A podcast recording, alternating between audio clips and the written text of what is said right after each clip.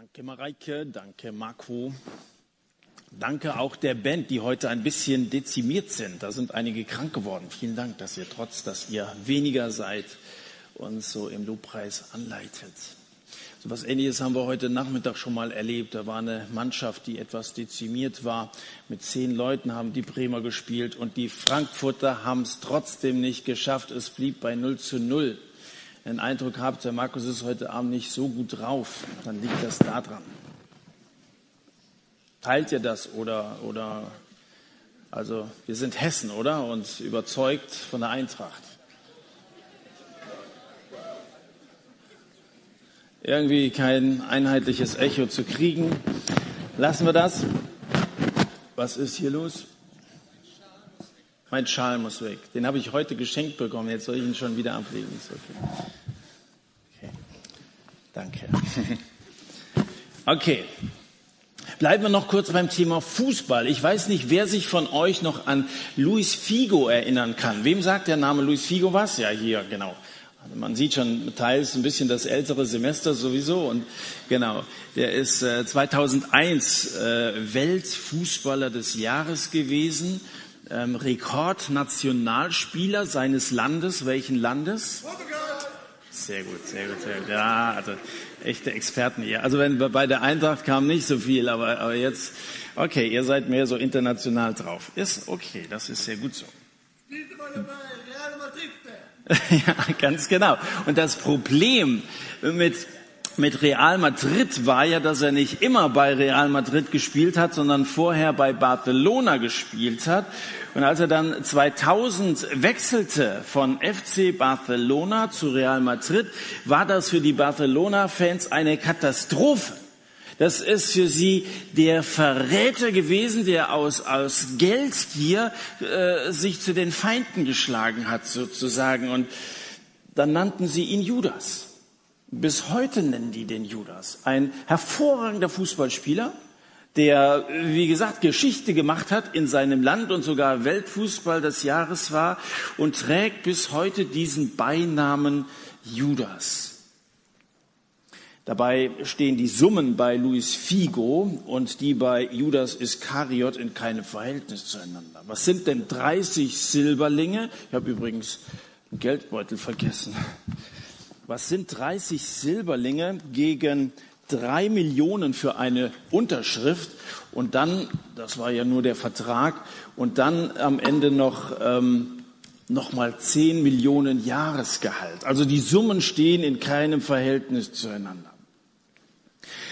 Mareike hat schon angekündigt, da sitze, ähm, es, geht, es geht heute Abend um Judas. Für uns ist es ein geläufiger Name, allerdings nicht unbedingt ein positiv besetzter Name. Damals zur Zeit von Jesus ist es ein durchaus üblicher Name gewesen. Viele hießen damals Judas. Heute ist dieser Name schon ein bisschen aus der Mode gekommen. Nicht, dass man heute Kindern nicht biblische Namen geben würde. Es gibt viele Johannes und Andreas und Thomas. Das sind ja auch alles Jünger von, von Jesus gewesen. Ähm, warum nennt man die nicht Judas? Also das würde, keiner von uns würde auf die Idee kommen, sein Kind nach dem berüchtigsten Verräter aller Zeiten zu benennen. Also ist es wirklich eine Persönlichkeit, die, die völlig negativ in, in unserer Erinnerung ist. Deswegen nennt man heute keine Kinder mehr Judas. Dabei kommt Judas uns in den Evangelien nicht unbedingt so ungezogen vor, vielmehr zunächst einmal unauffällig und undurchsichtig. Jesus hatte diesen Judas genau wie alle anderen Jünger nach einer Nacht des Gebetes zu seiner Mannschaft äh, berufen. Er betete in der Nacht, hat also sehr genau darüber nachgedacht, welche zwölf in seinem engsten Mitarbeiterstab dabei sein sollten, und da gehörte Judas mit dazu. In den Evangelien findet sich kein einziger Hinweis darauf, dass er sich irgendwie als ein Spion in den inneren Kreis von Jesus eingeschlichen hätte, um Jesus dann anschließend ausliefern zu können. Da fragt man sich ja, wie kam es denn dann dazu? Und jetzt lesen wir einfach mal, wir sind in Lukas Kapitel 22, die ersten Verse, wo Judas dann also hier so ins Spiel kommt. Ähm, Lukas Kapitel 22 von Vers 2 an. Und die hohen Priester und die Schriftgelehrten suchten, wie sie ihn heimlich umbringen könnten, denn sie fürchteten das Volk. Aber Satan fuhr in Judas, der Iskariot genannt wurde und aus der Zahl der Zwölf war. Und er ging hin, besprach sich mit den hohen Priestern und Hauptleuten, wie er ihn an sie überlieferte. Und sie waren erfreut und kamen überein, ihm Geld zu geben. Und er versprach es und suchte eine Gelegenheit, um ihn ohne Volksauflauf an sie zu überliefern. Die jüdischen Hauptleute hassen Jesus. Die hohen Priester mit Kaiphas an der Spitze, wie auch die Gelehrten von Gesetz und Gründlichkeit, sie wollen ihn unbedingt beseitigen. Sie sehen rot und rot macht erfinderisch, oder? Und so trifft man sich bei Kaiphas in der Kommandozentrale. Der Störenfried muss weg und zwar so schnell wie möglich, weil die Leute lachen schon über uns, die machen sich über uns lustig und, und äh, es, es herrscht überhaupt kein Respekt mehr vor uns, die wir ja die religiöse Elite im Land sind. Jetzt laufen sie diesem Wanderprediger hinterher, statt dass sie der der Religion, die ja Geschichte hat in unserem Land, weiter folgen. Respekt schwindet von Minute zu Minute und, und bald ist Passa. Das passt gut als Stichtag. Bis dahin müssen wir ihn irgendwie unschädlich machen, sonst passiert ein Volksaufstand. Schon richtig nickt Kaiphas mit schweren Jahresringen unter den Augen. Aber wie sollen wir da vorgehen? Wir haben ja nichts in der Hand gegen den. Und, und jede Falle, die wir ihm aufgestellt haben, hat er also ganz geschickt um, umgangen und, und irgendwie ist er ja nicht zu packen. Und das hat man ja aus dem Lukas-Evangelium hat das immer wieder so gesehen, wie, wie Jesus immer wieder, wenn sie ihm Fangfragen gestellt, da den Spieß herumgedreht haben. Er ist auf diese Weise nicht, nicht zu kriegen. Einer schlägt sich an den Kopf und den anderen vor. Wir kidnappen ihn und verpacken ihn in eine Kiste und dann verkaufen wir ihn nach Rom als Gladiator. Aber solche Überlegungen hat man sehr schnell wieder aufgegeben, weil man sich vorstellen konnte, wie Jesus jeden germanischen Muskelprotz auf die Matte legen und am Ende dann noch Senator werden würde. Und dann geht's uns aber schlecht. Die Schriftgelehrten mussten an die Geschichte von Josef denken. Wir müssen ihn umbringen, sonst seht er unablässig Zwiespalt und Zweifel in den Herzen unseres Volkes. Dieses finstere Komitee umkreist also sorgenschwer Kaiphas Zedernholzschreibtisch auf eine Erleuchtung hoffend. Aber stattdessen wird es immer dunkler. Langsam geht die Sonne am Himmel unter. Und da ihnen nichts anderes einfällt, beschließen sie, Jesus in einer Nacht- und Nebelaktion von der Tempelpolizei verhaften zu lassen und ihn dann so lange mit verzwickten Fragen zu nerven, bis dass er sich verplappert. Das war ihr Plan und alle nicken froh, jetzt hatten sie wenigstens eine Lösung gefunden bleibt nur noch die Frage, wie man Jesus bei Nacht und Nebel erkennen soll. Und dann kommt der Auftritt des Judas Iskariot. Er war einer aus der Zahl der zwölf. Das ist alles, was Lukas hier als Beschreibung für diesen Mann äh, bringt. Lukas hatte Judas namentlich bisher nur ganz kurz bei seiner Berufung in Kapitel 6 erwähnt. Danach war er lediglich aufgefallen durch seine Unauffälligkeit. Der Mann aus dem Dorf Kariot. Das ist der einzige unter den Jüngern, der aus Judäa stammt, also dem südlichen Teil von Israel, da wo Jerusalem auch lag. Alle anderen der Jünger, sie kamen aus Galiläa im Norden. Und damit war Judas irgendwie ein Fremder, eben auch von seiner Abstammung, von seiner Herkunft her im Kreis um Jesus herum. Und dann ist es der Teufel, der Teufel selbst, der jetzt Bewegung in die Sache bringt. Aber Satan fuhr in Judas. Hineinfahren, das heißt so viel wie Besitz ergreifen. Judas wird hier zu einem Werkzeug des Teufels. Da kann man allerdings jetzt Judas selber nicht von persönlicher Verantwortung freisprechen. Man könnte sagen, der ist ja passiv in der ganzen Situation. Der, der Teufel greift auf ihn zu und dann benutzt er ihn. Aber wir als Menschen, wir sind nicht wie so Kasperle-Figuren, wo man eine Hand reinsteckt er ergreift ihn und macht dann mit ihm, was er will, sondern wir Menschen sind so geschaffen worden, dass wir auch einen eigenen Willen haben und dass wir uns auch mit unserem Willen solchen Anfechtungen widersetzen können. Wir sind als Menschen in der Lage, Nein zu sagen. Also damit können wir, können wir Judas nicht entlasten. Es heißt in Vers 6 sinngemäß, und er stimmte zu. Hier heißt es, Judas stimmte zu, er war ja mit ganzer Überzeugung bei der Sache, bei der Verhandlung mit diesen Obersten im Volk. Der Teufel macht gerne in unseren schwachen Stunden seine Hausbesuche. Und jeder von uns hat seine Schwächen. Jeder Mensch hat irgendwie seine sündigen Neigungen. Das kann Geldgier sein, das kann Lüge sein. Manche haben so, so, eine, so eine verlogene Grundeinstellung, denen kannst du nie so richtig trauen. Die, die lügen aus Prinzip. Das, das muss gar nicht sein. Aber da heißt es mal in der Bibel, wer, wer, wer die Sünde tut, ist der Sünde Knecht. Manche haben so eine Neigung in sich. Ich weiß nicht, wie das kommt, aber Menschen sind manchmal so undurchsichtig, wie das auch dieser Judas ist. Es kann auch Stolz sein, dass das Leute sehr viel von sich selber halten. Das ist, das ist auch so eine Schwäche, die manche mit sich bringen. Oder Unversöhnlichkeit, dass sie beleidigt sind und sich mit, mit Leuten, wo mal was gewesen ist, nie wieder so richtig unterhalten können, geschweige ihnen in die Augen gucken können. Oder einer kommt mit seiner Sexualität nicht zurecht. Unsere schwachen Stellen bieten offene Flanken. Das sind Angriffsflächen für den Widersacher Gottes. Kennst du deine schwachen Stellen? Vielleicht bist du einer, der so, ein bisschen im Abseits steht, wie dieser Judas auch. Wie gesagt, der gehörte nicht so richtig dazu, von seiner Herkunft nicht.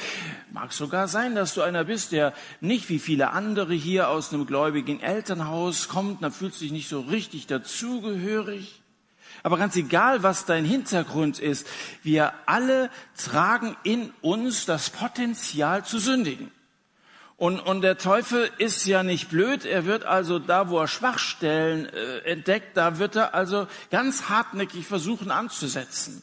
Nicht unbedingt an unseren Stärken, sondern da, wo er Aussicht auf Erfolg hat. Bei Judas scheint eine Schwäche das liebe Geld zu sein.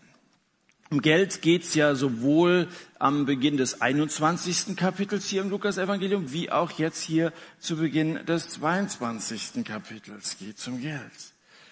Dass Jesus in Kapitel 21 die alte Schachtel am Tempel erwähnt, die in den Kasten zwei Schärflein eingelegt, das muss für Judas muss das lächerlich gewesen sein, das überhaupt zu erwähnen. Was sind denn zwei Schärflein? Nichts wert und deswegen auch nicht wert zu erwähnen. Im Gegensatz zu Jesus sieht Judas die Münzen, aber nicht den Menschen. Jesus sah diese Frau und erhebt diese Frau als ein Vorbild hervor. Judas hat nur diese Dollarzeichen in seinen Augen oder diese Schärfleinzeichen oder diese Silberstückzeichen. Er, er war so gefangen von, von Geld. Bei Matthäus und Markus, da wird ja nun auch Judas erzählt und alle legen so den Schwerpunkt ein bisschen unterschiedlich. Da schließt Judas seine Verhandlung mit den Obersten ähm, unmittelbar nach einem Erlebnis in, in Bethanien ab. Also er war mit dem ganzen anderen Team um Jesus herum bei einer Frau namens Maria und er nahm Anstoß daran, dass Maria sehr kostbares Salböl verwendete, um Jesus die Füße zu salben. Und seine Frage ist da in Johannes Kapitel 5, da stellte die Frage, warum ist diese Quatschsalbe nicht für 300 Denare verkauft worden? Eine Armee, Arme hätten damit äh, versorgt werden können und davon satt werden können. Und das klingt ja auch nachvollziehbar. Also das ist ja offensichtlich eine wirklich hohe Summe gewesen, die da für diese Salbe ausgegeben worden ist. Was könnte man mit dem Geld alles machen? Und da wird in unseren Gemeinden auch oft drüber diskutiert. Also sollen wir das wirklich in unser Haus stecken oder sollen wir lieber Geld aufwenden, das jetzt auch durch Kollekten zusammenkommt für soziale Zwecke? Und hier gab es im Jüngerteam also ganz unterschiedliche Auffassungen. Jesus stellt sich ganz klar auf die Seite von Maria und da geht es wieder um einen Menschen, und zwar einen Menschen, der Jesus liebt und diese Liebe zum Ausdruck bringt. Die Armen habt ihr alle Zeit, sagt Jesus. Mich habt ihr nicht alle Zeit. Und Johannes unterstellt Judas nachträglich, dass er gar nicht an die Einkommensschwachen dachte, sondern dass er an sich selbst dachte und dass seine Schwäche dadurch offenbar wurde. Johannes schreibt, Johannes 12, Vers 6, nicht weil er für die Armen besorgt gewesen wäre, sondern weil er ein Dieb war und er die Kasse hatte und beiseite schaffte, was eingelegt wurde. Judas war ein Dieb. Das ist nicht nur so eine Vermutung, wenn er die Kasse hatte, das könnte sein, sondern äh, der, der spätere Apostel Johannes, er bescheinigt das hier, bestätigt, dass also Judas tatsächlich Geld hat abgezweigt und äh, dann eben selber sich bereichert hat an der Kasse, die das Jüngerteam geführt hat. Wenn tatsächlich Habsucht das Motiv für den Verrat gewesen ist, dann ist Judas das schrecklichste Beispiel dafür, wohin Liebe zum Geld einen Menschen bringen kann. Und das ist die Schwäche von vielen. Geld, Gier, Geld, Liebe ist eine Wurzel allen Bösen. Alles Bösen, das hat der Apostel Paulus mal geschrieben. Und das ist so wahr. Sag also nicht, dass Judas irgendwie ein Ausnahme oder ein Extremfall gewesen wäre. Also das ist also ja, äh, kann man ja jetzt nicht auf uns übertragen, als wenn hier lauter Judas sitzen würden. Aber Leute, wenn einer aus der nächsten Umgebung von Jesus auf so eine schiefe Bahn geraten kann, dann ist so etwas bei jedem Christen möglich. Wir sollten sehr, sehr wachsam sein. Und deswegen sage ich, wir sollten unsere schwachen Stellen kennen. Wir müssen wissen, wo wir versuchbar sind und an welchen Stellen uns der Teufel zu Fall bringen will. Es war nach einem Satz, damals waren wir noch in den gewerblichen Schulen, da in der Aula. Manche von euch können sich dran erinnern, dass ich mit der Predigt fertig war und kaum auf meinem Platz saß, dass ein etwa 20-Jähriger auf mich zukam, so ein bisschen aufgebracht. Ich nenne ihn mal Paul, er heißt in Wirklichkeit Stefan. Nein, er heißt weder Stefan noch Paul. Wir nennen ihn aber mal Paul. Und dieser Paul hatte in seinem Jugendkreis die Kasse geführt, also ganz ähnlich wie Judas hier. Der war für das Konto verantwortlich und da er jetzt äh, Zugang zu diesem Konto hatte, hat er sich, wie er das zunächst mal so nannte, immer wieder mal was geborgt. Und dieses Borgen, das ging so weit, bis das irgendwann das ganze Konto leer gewesen ist. Und, und, und das, das hat ihn auf einmal getroffen. Ich weiß mehr genau, um was es in dieser Predigt gegangen war, aber jedenfalls hat es ihn also dann nach vorne getrieben, hatte gesagt, Markus, ich muss unbedingt mit dir reden. Dann hat er mir diese Geschichte erzählt und ich habe mich gefreut. Nicht über seine Veruntreuung habe ich mich gefreut, sondern über seine Einsicht. Und dann haben wir über Bekenntnis gesprochen und wir haben über Vergebung gesprochen, sind in den Nebenraum gegangen, wir haben zusammen gebetet und Paul hat seinem Jugendleiter danach auch von der ganzen Geschichte erzählt. Auch die beiden haben zusammen gebetet. Paul hat das Geld zurück überwiesen hat danach das Konto aufgelöst. Er sagte dann, ich habe die Aufgabe ganz bewusst aufgegeben, damit ich nicht nochmal in Versuchung geführt werde. Dann hat er mir hinterher geschrieben, mein Jugendleiter hat mir vergeben und ich war froh, endlich diese Last los zu sein. Natürlich habe ich die Sache auch vor Jesus gebracht und dann durfte ich erfahren, wie er mir vergibt und Heilung schenkt. Paul hat immer noch ein bisschen Probleme mit Geld. Aber Gott hat angefangen, ihn zu verändern. Das ist also nicht eine Geschichte, wo man sagen kann, na ja, also Judas ist ein Extremfall. Er war ein Dieb und solche Diebe gibt es bis heute. Paul hat Veränderung erfahren Und er hat vor allen Dingen Vergebung erfahren. Judas hat weder Vergebung noch Veränderung erfahren. Und, und ich frage mich, warum eigentlich? Wenn Judas einfach nur geldgeil ist, warum schließt er sich dann überhaupt zu einem Wanderprediger an, wo ja nicht zu erwarten ist, dass man da besonders reich wird? Wenn es ihm nur darum ging, sein, sein, sein Leben so zu gestalten, dass er möglichst viel scheffeln kann, war er hier doch ganz einfach viel am Platz. Also ganz so einfach scheint der Fall Judas nicht zu sein. Wenn wir ein bisschen spekulieren, was, was, was seine Motivation war, dass er Jesus verraten hat. Vielleicht ist er beleidigt gewesen, weil er zuvor mit diesem Tadel nicht durchkam, die Salbe sei Verschwendung. War es das? Hat er deswegen Rachegedanken gehabt, die der Teufel dann für seine Zwecke genutzt hat? Oder sind es Machtgelüste gewesen, die ihn überhaupt erstmal in die Nachfolge von Jesus gelockt hatten? Macht an der er als enger Mitarbeiter von Jesus, als Mitkämpfer beteiligt sein will, wenn Jesus sich dann zum König der Juden aufschwingt. Manche Jünger hatten damit gerechnet, dass Jesus der König der Juden wird. Und wenn du da richtig groß als Finanzminister rauskommen kannst, das ist doch eine ganz reizvolle Vorstellung. Vielleicht hat Judas, indem dass er Jesus verraten hat, den Aufschwung beschleunigen wollen. Das kann man sich recht gut vorstellen, dass, dass Judas durchaus zu Jesus stand. Warum hat das denn da so lange ausgehalten?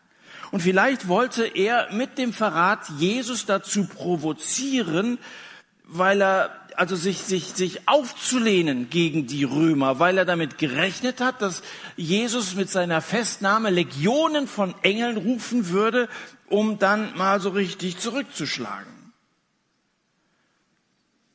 Oder es ist seine Enttäuschung gewesen. Den Einzug in Jerusalem, den hatte sich Judas vielleicht völlig anders vorgestellt. Statt dass Jesus das freiheitsdurstige Volk gegen das Besatzerregime der, der Römer aufpeitscht, da predigt er auf einmal Sanftmut und dann haut er Sätze raus wie, mein Reich ist nicht von dieser Welt. Ja, in welcher Welt denn sonst? Also wir leben doch hier und heute und es muss doch hier und jetzt was passieren. Und Judas war so ein Patriot, der wollte, dass diese Römer sehen, wer sie eigentlich sind und auf der anderen Seite, wer denn das jüdische Volk eigentlich ist, nämlich das Volk Gottes. Und da muss doch was passieren. Mein Reich ist nicht von dieser Welt. Wie lange sollen wir denn noch auf die Befreiung warten? Bist du jetzt der Befreier, der Erlöser oder bist es nicht? Dann zieht Jesus als Friedefürst in Jerusalem ein. Also so hatte sich diesen Einzug wirklich nicht vorgestellt. Er redet von Leiden und Sterben. Die Jünger allesamt haben nicht so richtig begriffen, was Jesus da eigentlich schwafelt. Statt als nationaler Held den Aufstand zu proben, führt er nach Judas Auffassung eine lächerliche Komödie auf einem Esel vor. Vielleicht hasst Judas Jesus Christus, weil er nicht der politische Messias ist, den er ersehnt hat. Und da schlägt er sich so im letzten Moment noch auf die andere Seite. Was auch immer Judas angetrieben hat, ob das Geldgier gewesen ist, ob es diese Machtgedanken gewesen sind, ob es Enttäuschung war, ob es Rache war, nichts ist in seinem Herzen, das ich nicht zumindest ansatzweise auch schon bei mir entdeckt hätte. Wenn wir uns so mit Judas beschäftigen, dann sehen wir eine ganze Menge, was wir hassen und vieles, was wir verachten. Je mehr ich mich in der Vorbereitung mit Judas beschäftigt habe, je mehr ich über ihn gelesen habe, desto abstoßender fand ich diesen Mann. Und doch ist auf seltsame Art und Weise nichts in ihm, das ich nicht auch schon in mir entdeckt hätte, wenn ich ganz ehrlich sein soll. Ich kenne das auch, dass ich enttäuscht bin. Und, und, und, und mich verletzt das auch, wenn, wenn ich mit meiner Meinung nicht durchkomme. Und ich habe auch schon so meine Vorstellung, wenn du mal so richtig viel Geld hättest, was man damit alles machen könnte. Das kann man schon auch fromm irgendwie ausdrücken, also was man damit bauen könnte und dann natürlich auch Gemeinde und Kirche und so weiter. Das war ja bei, bei Judas auch, man könnte ja die Armen unterstützen und so. Also, also so manches an Motivation, was wir jetzt so spekulierenderweise Judas unterstellen, das kann ich mir von mir aus auch vorstellen. Das ist ein Mensch gewesen, der sehr menschlich gedacht hat. Und wir wollen uns mal nicht so hoch über Judas stellen und sagen, das kann uns alles nicht passieren. So einer wie Judas sind wir nicht. Also es wäre schon angemessen, wenn der eine oder andere heute immer noch Judas heißen würde. Nicht, dass ich mich bewerben will, aber das Instrument meines Herzens hat einiges an Tasten zu bieten, in die der Teufel gerne haut. Und Jesus, er setzt die Jünger um den Tisch und das Abendmahl ein und will, dass unsere Herzen auf ihn ausgerichtet sind. Unsere Herzen sind empfänglich für Sünde und für Schwächen und Neigungen und, und dann, dann wirbelt der Teufel gerne in uns alles auf. Aber Jesus sagt, hey, jetzt setzt euch mal hin und jetzt denkt mal über mich nach. Und dann setzt er das Abendmahl ein. Und äh, letzte Woche hat David aufgefordert, dich einer Gemeinde anzuschließen, wo hoffentlich in der Gemeinde immer wieder an ihn gedacht wird und, und unsere Gedanken gesammelt werden, auf ihn ausgerichtet werden, was Jesus eigentlich für uns getan hat. Dass es bewundernswert ist, dass er eben als der Friedefürst in Jerusalem eingezogen ist und dass er tatsächlich Frieden bewirkt hat, nicht dadurch, dass er irgendwie militärisch gegen die Feinde vorgegangen wäre, sondern indem er sein Leben gelassen hat, damit Menschen Vergebung ihrer Sünde bekommen können damit Menschen demütig werden und sagen, Gott, du bist Gott und ich bin ein sündiger Mensch, ich sehe es ein. Und damit Menschen völlig neu werden, damit so auf diese Weise das Reich Gottes in dieser Welt gebaut werden kann, aber nicht durch das Schwert damals oder heute durch irgendwelche äh, Atom- oder Chemiewaffen. Jesus setzt das Abendmahl ein. Jetzt lesen wir nochmal Vers 19 in der Mitte. Also wir haben ja letzte Woche über das Abendmahl, was jetzt eingesetzt wird, ab Vers 7 ausführlich gesprochen. Und jetzt lesen wir den Text, der danach kommt. In der Mitte von Vers 19 heißt es, dass Jesus sagt, dies ist mein Leib, der für euch gegeben wird. Dies tut zu meinem Gedächtnis. So sagte das, was das Brot betrifft. Ebenso auch den Kelch nach dem Mahl und sagte, dieser Kelch ist der neue Bund in meinem Blut, das für euch vergossen wird. Doch siehe, die Hand dessen, der mich überliefert, ist mit mir auf dem Tisch. Und der Sohn des Menschen geht zwar dahin, wie es beschlossen ist, wer aber jenem Menschen, durch den er überliefert wird. Und sie fingen an, sich untereinander zu befragen, wer ist es wohl von ihnen oder wer es von ihnen sein möchte, der dies tun werde. Judas hatte bei der Einsetzung des Herrenmahles teilgenommen. Das Herrenmahl, das bis heute in allen möglichen Kirchen und Gemeinden durch die Konfessionsgrenzen hindurch sonntäglich gefeiert wird, nicht in jeder Gemeinde sonntäglich, aber immer wieder regelmäßig gefeiert wird. Hier hat es seinen Ursprung und Judas hat die Ehre, damit dabei zu sein. Und davon hat Jesus ihn nicht ausgeschlossen. Er sitzt mit mir hier am Tisch und seine Hand ist mit mir auf dem Tisch, sagt er. Judas ist dabei, der Dieb ist dabei, der Verräter Verräter ist dabei, der Mistkerl ist dabei. Hat Jesus das nicht gemerkt? Doch, hat das gemerkt. Er sagt ja, der ist hier mit dabei und seine Hand ist auf dem Tisch. Er ist für Jesus kein Mistkerl. Für ihn war Judas unter den Jüngern nicht die Kackwurst im Blumenbeet. Jesus redet bei Tisch von seinem Verräter aber er verrät ihn nicht. Der Verräter sitzt hier, Jesus macht aber nicht genau das Gleiche. Er verrät Judas nicht. Und deswegen, alle sind betroffen, das merkt man ja daran, dass sie sich untereinander plötzlich fragen, bin ich es etwa, bin ich es etwa? Keiner kam auf die Idee, wahrscheinlich ist es der Judas.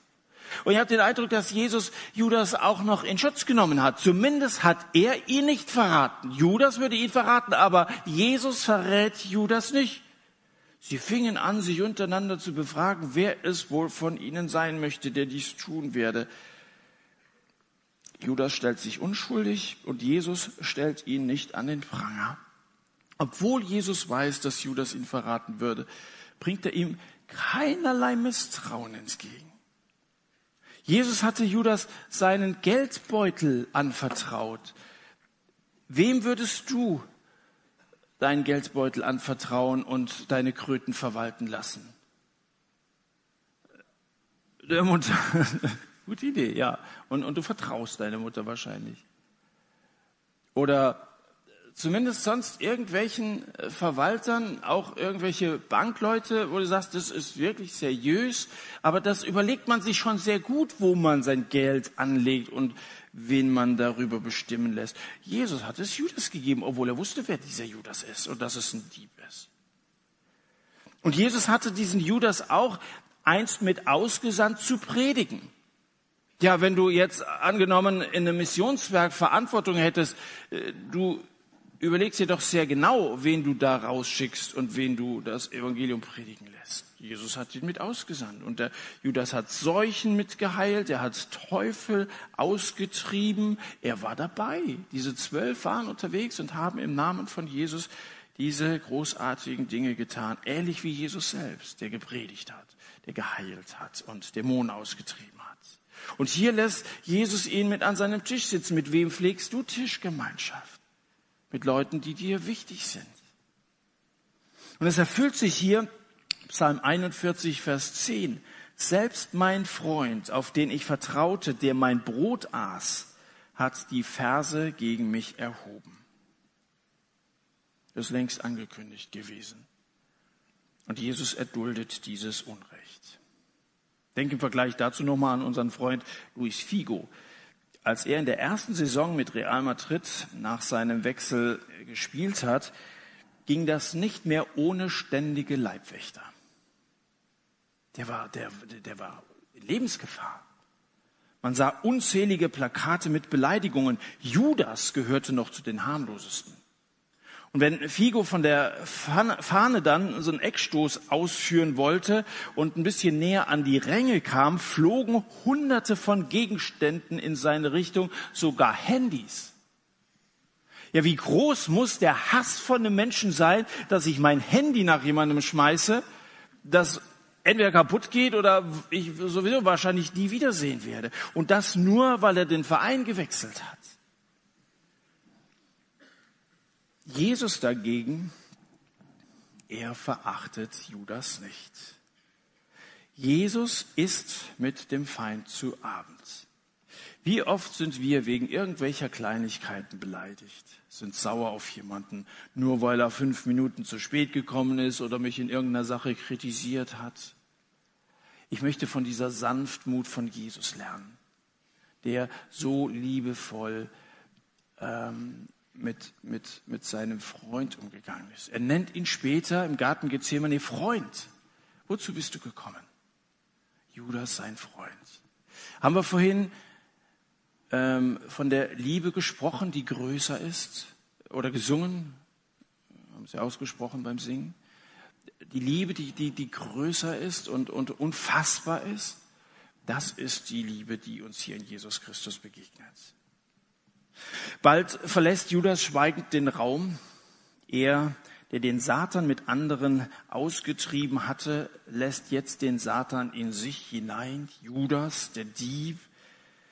Er wollte sich lieber seines Herrn entledigen, als einzusehen, dass er ein Sünder ist. Und so geht Judas hinaus und macht aus seinem Herzen eine Mördergrube. Das wurde übrigens nicht aufgeschrieben, dass wir was über Judas erfahren, sondern damit wir uns selber hinterfragen. Wenn ihr bei mir mal ein bisschen näher ranguckt, dann seht ihr einige graue Härchen. Und einige dieser grauen Härchen, die man links und rechts sieht, die sind mir deswegen gewachsen, weil ich traurig bin über Menschen, die zwar das Evangelium kennen, die eine ganze Zeit lang mitgegangen sind, aber sich dann trotzdem irgendwann abgesetzt haben. Das macht mich unendlich traurig. Einige haben am Ende gemeinsame Sache mit den Feinden des Evangeliums gemacht. Und einigen hängt diese Sünde von Judas an. Bei einigen hat der Teufel ihre Schwachstellen eiskalt ausgenutzt. Lesen wir nur noch den Abschluss und dann sind wir auch bald fertig mit dem, was ich euch über Judas sagen will, ab Vers 47. Während er aber noch redete, siehe, da kam eine Volksmenge und der, welcher Judas hieß, einer von den Zwölfen, ging vor ihnen her und nahte sich Jesus, um ihn zu küssen.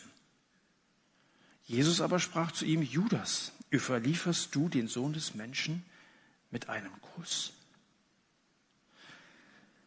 Judas hatte mit dem Überfall Kommando und Zeichen ausgemacht, wen ich küssen werde, den ergreift. Ein Kuss ist ja Ausdruck von Zuneigung. Und Judas verrät Jesus mit einem Kuss. Ich glaube, dass es nie etwas gegeben hat, was Jesus mehr widerstrebte als Heuchelei. Welch ein Entarten, welch, eine, welch ein Ausdruck von Heuchelei, der uns hier begegnet. Tänzelt so auf Jesus zu mit den Worten, gegrüßet seist du Rabbi und geküsset noch dazu, wischt ihm einmal feucht über die Wange. Diese Judasküsse zwischen Verrätern und ihren Opfern sind widerlich. Ins Gesicht hätte Jesus seinem Verräter spucken müssen. Aber ich bewundere Jesus auch hier. Er bleibt freundlich und macht Judas noch einmal auf seinen Fehltritt aufmerksam. Verrätst du den Sohn des Menschen mit einem Kuss? Aber da ist alles schon gelaufen. Jetzt wird Jesus gepackt, verhaftet, ab geht's. Judas hat seinen Plan ausgeführt und Jesus ans Messer geliefert. Jetzt könnte man ja erwarten, dass er jetzt zufrieden ist. Er hat ja das Ziel erreicht. Er hat also hier einen ganzen Sack mit 30 Silberlingen. Das ist jetzt kein, kein, kein Betrag gewesen, wo man, wo man ganz große Sprünge mitmachen konnte. Aber immerhin, das war eine stattliche Summe. Und jetzt, jetzt könnte er sich doch freuen. Das hat er sich leicht verdient. Aber er ist offensichtlich nicht zufrieden. Als Judas erfährt, dass Pontius Pilatus das Todesurteil über Jesus verhängt hatte, da stürzt es ihn in tiefe Verzweiflung. Bei Matthäus heißt es, als nun Judas, der ihn überlieferte, sah, dass er verurteilt wurde, reute es ihn. Auf einmal merkt er, die Sache ist aus dem Ruder gelaufen und deswegen vermuten manche, dass er vielleicht dachte, Jesus würde sich wehren und jetzt kommt die große Revolution. Aber jetzt bereut er es auf einmal. Und diese Reue, die kam nicht vom Teufel, sondern diese Reue, die kam von Gott. Und das ist sehr gut, wenn Sünder es bereuen. Wenn Sünder, wie die Bibel sagt, Buße tun. Buße heißt Umkehr. Aber das hier ist nur Reue gewesen. Das ist der erste Schritt, um dann umzukehren. Judas ist leider nicht umgekehrt. Er bereute es lediglich, leider nicht mehr. Diese Reue war Gottes allerletztes Anklopfen an das Gewissen von Judas. Wenn du mal so durchzählst im Matthäus-Evangelium, im Lukas- und im Johannes-Evangelium, siebenmal hat Jesus Andeutungen gemacht und sozusagen an das Gewissen von Judas angeklopft und immer wieder darauf gehofft, damit gerechnet, dass da ein Sünder ist, der umkehrt und sagt, ich, ich, ich gebe zu, ich, ich, hatte Pläne gehabt und, und bitte vergib mir das und, und ich, ich bedauere das und will neu anfangen.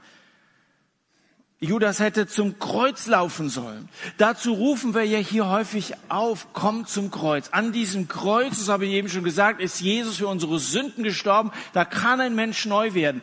Und Judas konnte damals sogar im buchstäblichen Sinne zum Kreuz laufen. Wenn wir das sagen, ist das ja so sinngemäß. Also Jesus hängt ja heute, Gott sei Dank, nicht mehr am Kreuz. Er ist er auferstanden, er lebt, aber damals hing er noch am Kreuz. Da hätte Judas hingehen können, sich unter das Kreuz stellen können und sagen können, Jesus, ich bin schuld daran, dass du da hängst, ich habe dich ausgeliefert. Gut, Jesus hat gesagt, es wird sowieso passieren, aber wer dem, der mich überliefert, vergib mir das. Ich bin sicher, dass Jesus ihm vergeben hätte.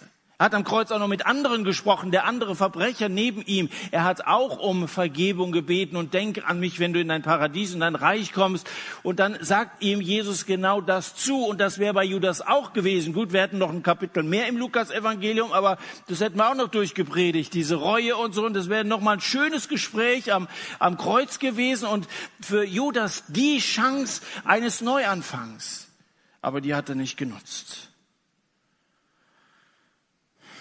Wenn er um Vergebung gebeten hätte, wenn er angefangen hätte zu glauben, dann, dann wäre er hinterher ein Apostel gewesen, den Jesus mit ausgesandt hätte und er wäre wieder, er wäre rehabilitiert gewesen. Zwei Männer hängen am Ende ihres Lebens an einem Stamm aus Holz, beide aus dem Stamm Juda. Der eine ist unser Erlöser, der andere der Inbegriff eines gescheiterten Lebens. Martin Buber hat einmal gesagt, die große Schuld des Menschen ist, dass er in jedem Augenblick die Umkehr tun kann und nicht tut. Niemand geht verloren, weil seine Schuld zu groß wäre, weil seine Schuld unbezahlbar wäre. Verloren geht, wer die Vergebung durch Jesus Christus nicht annimmt. Du hast die Gelegenheit, umzukehren. Und wenn du heute Abend merkst, es gibt Sünde in meinem Leben, ich habe diese Schwachstellen und ich, ich biete dem Teufel diese offenen Flanken und es gelingt ihm ständig wieder, mich zu Fall zu bringen, dann kehr um. Wenn du Reue empfindest, bleib nicht an dieser Stelle stehen, sondern kehr um und bitte Jesus um Vergebung. Judas verpasst diese Chance. Zwar geht er dann zum hohenpriesterlichen Gremium, bringt von der Reue getrieben das Geld zurück und sagt, ich habe gesündigt. Also er, er bekennt es. Ich habe unschuldiges Blut überliefert. In Matthäus 27 steht das. Aber er hat sich an die falsche Adresse gewandt. Also er kehrt tatsächlich um. Allerdings, das ist eine Umkehr in eine völlig falsche Richtung. Er geht ja zu irgendwelchen Menschen, sogar denen, die Jesus ja nun hassten. Er kam nicht zu Jesus selbst. Von denen war bestimmt keine seelsorgerliche Hilfe zu erwarten. An wen wendest du dich eigentlich, wenn du von diesen Schwächen merkst? Du gehst jetzt irgendwie zum Psychologen oder zu irgendwelchen Leuten, die vielleicht mit sich selber größere Probleme haben, als du sie hast.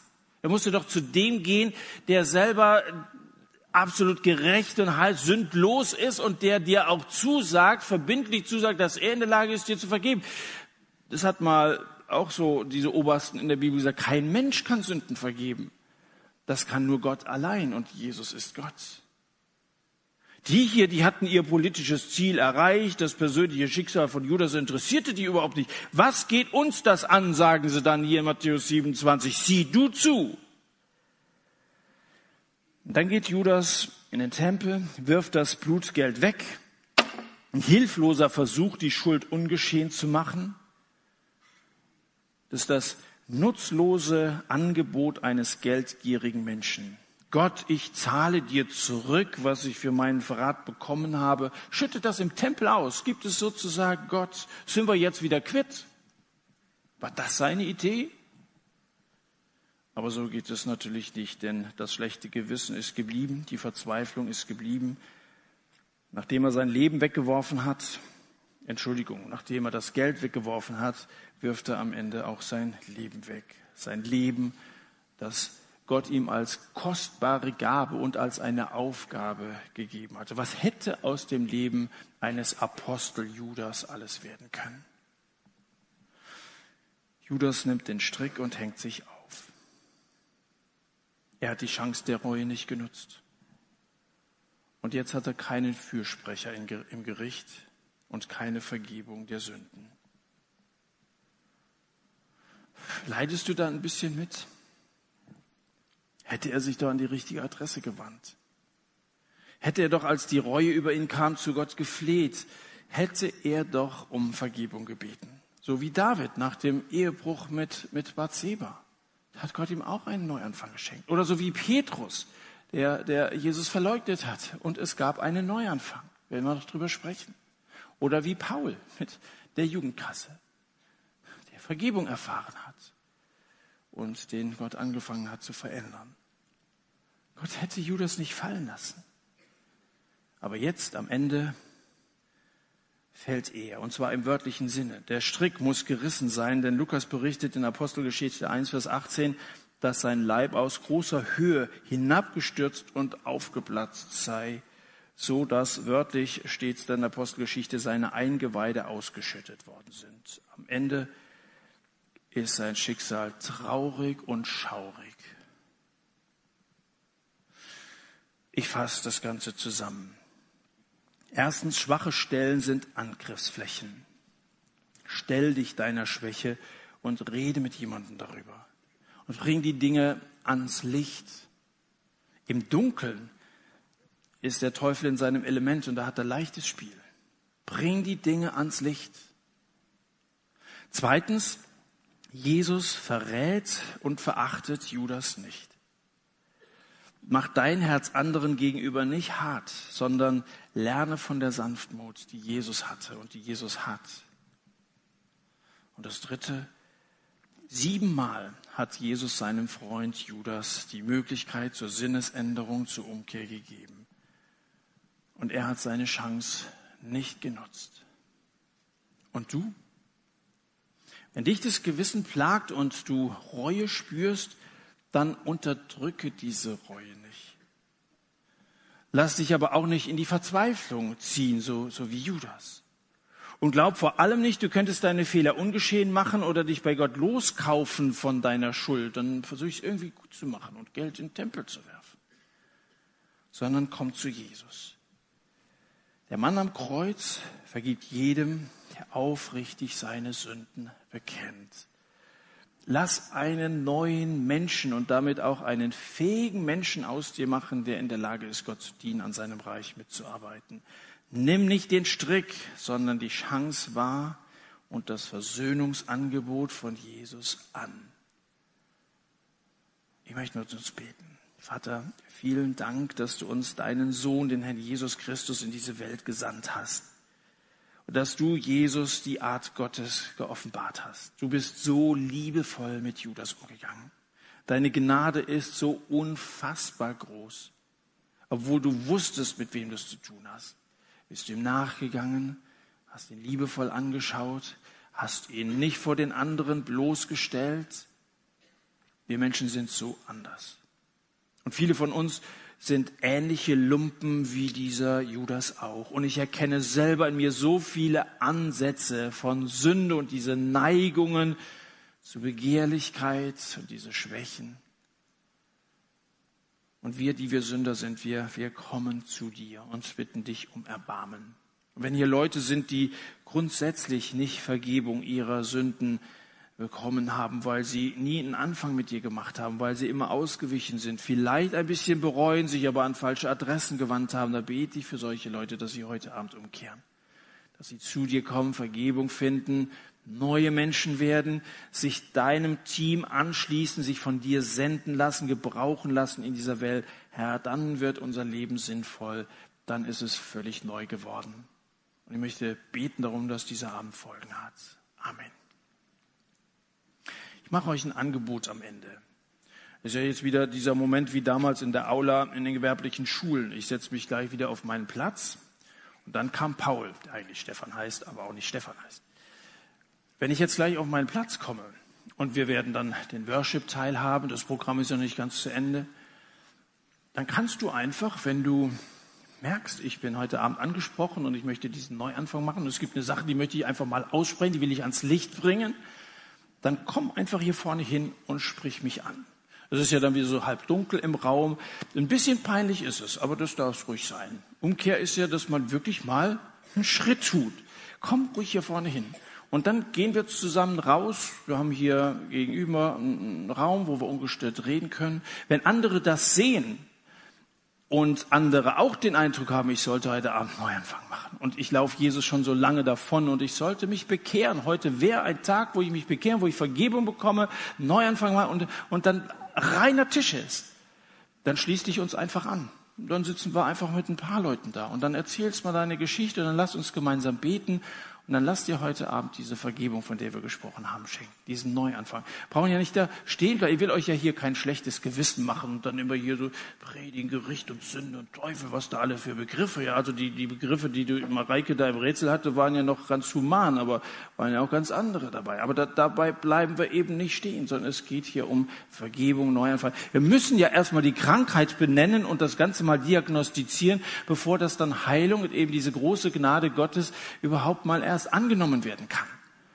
Und wenn du das heute Abend annehmen willst, ich sitze hier vorne, ich habe Zeit, muss nicht unbedingt bei allen Liedern mit dabei sein, so schön das ist, dann gehen wir raus und dann reden wir, dann beten wir zusammen, dann kannst du heute Abend dieser Gewissheit nach Hause gehen, mir ist vergeben. Und ich brauche kein schlechtes Gewissen haben, schon gar nicht mehr einen Strick nehmen. Es gibt Chance für mich. Egal wie du dich verrannt hast in irgendwelche Machenschaften, Gott wartet darauf, dass du kommst und diese Vergebung in Anspruch nimmst. Gott segne dich bei deiner Entscheidung.